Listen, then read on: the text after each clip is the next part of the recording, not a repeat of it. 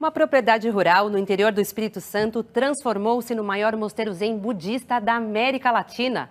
Além dos ensinamentos do budismo, o mosteiro oferece a produtores rurais da região cursos e capacitações para melhorar a renda no campo.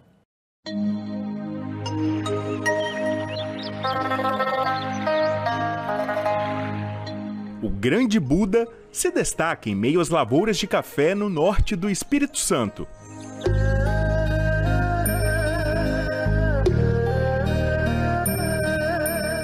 Quem poderia imaginar que uma fazenda de gado se transformaria no primeiro mosteiro zen budista da América Latina? Tudo isso era um pasto. Eu, como a área é íngreme, a área é de montanha, naquela época, nós estamos falando de quase quatro décadas atrás, né? Até o capim dos pastos era um capim mais, mais fraco, não aguentava é, o pisotear do, do, do, dos animais, né? Então, com isso, tinha muita, muita erosão, muito degradado o, o ambiente. Então, a gente foi mudando sem nenhum conhecimento. Era, na época não se falava em meio ambiente, em sustentabilidade, não se falava em agricultura orgânica.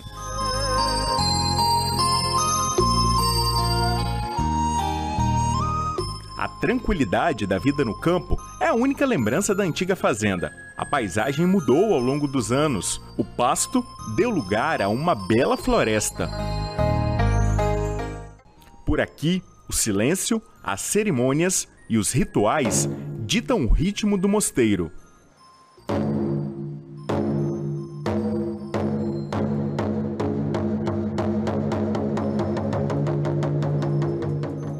A meditação é um pilar importante da, da vida monástica, né? E o trabalho também é uma coisa que está no dia a dia da, da prática.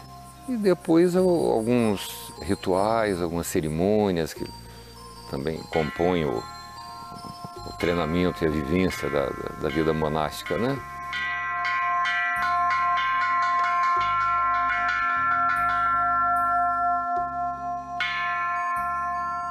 Grande parte do que é consumido pelos monges e ordenados é produzido por eles mesmos, tudo orgânico e sustentável, o ensinamento do budismo.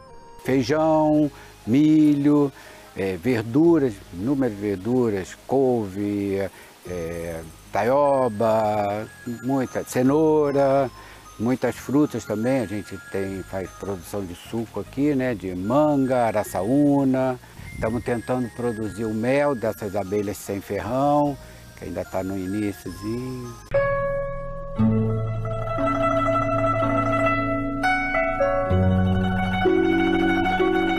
Além dos ensinamentos do budismo, o mosteiro desenvolve algumas ações sociais com a comunidade.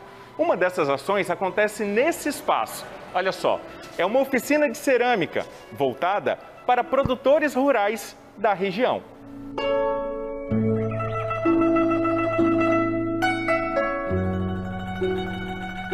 Quando eu vim para cá, eu comecei a trabalhar na agricultura. Né? E também meu esposo é seringueiro, eu ajudo ele também. É, e depois que, que eu comecei a fazer o curso, eu só, eu só venho para cá. Isso é uma oportunidade, né? Somente é, pessoas que, que não têm um emprego, né? Isso é muito legal, estou amando. Sempre trabalhei também em lavoura de café. Aprendi com meu pai. Aí terminava uma lavoura de um dono, a gente passava para a lavoura de outro dono. Apanhando café, carregando café, jogando o saco nas costas e carregando para a beira da estrada. Hoje é uma nova realidade, hoje é um aprendizado muito grande. Porque eu não pensava, né? A gente nunca pensa, a gente sonha, mas nunca pensa. Então é um aprendizado muito grande na vida da gente. A vantagem que eles trouxeram para a aula, né, foi que eles tinham já uma habilidade, uma experiência manual, né? E uma experiência de vida também, uma, uma vida assim que eles trabalharam muito com a mão já, né? Então essa vantagem eles trouxeram para a aula, então a dificuldade foi amenizada em função disso. Desde o começo elas trouxeram muitas ideias. Aí, aos poucos, a gente foi se adaptando, né? As ideias que elas trouxeram de casa ou do, do campo, né? Onde elas trabalham, onde elas vivem. E a gente foi adaptando essas formas, né? E as ideias dentro da, da rotina da aula, da, da metodologia mesmo. Aquelas travessas maravilhosas. Aquelas travessas lá foram tudo montadas de folhagem. Pegamos a folhagem e imprensamos em cima do barro, dentro de uma vasilha com molca, um molde de gesso, para transformar naquelas vasilhas que estão lá. Ou, ou, ou seja, as travessas, né, que são feitas umas com folhagem de quiabo, folhagem de chapéu de couro, folhagem de cacau. O mosteiro faz bem para vocês que moram aqui na comunidade? Sim, sim, faz bem, com certeza. a gente vê que aqui né, o mosteiro está aberto à, à visitação, então traz muitos visitantes, muito turista, né? A gente vê que agora aqui a nossa, o nosso bairro é muito visitado.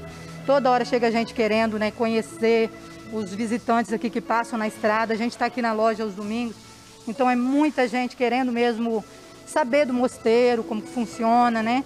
A abertura, os dias de visitação.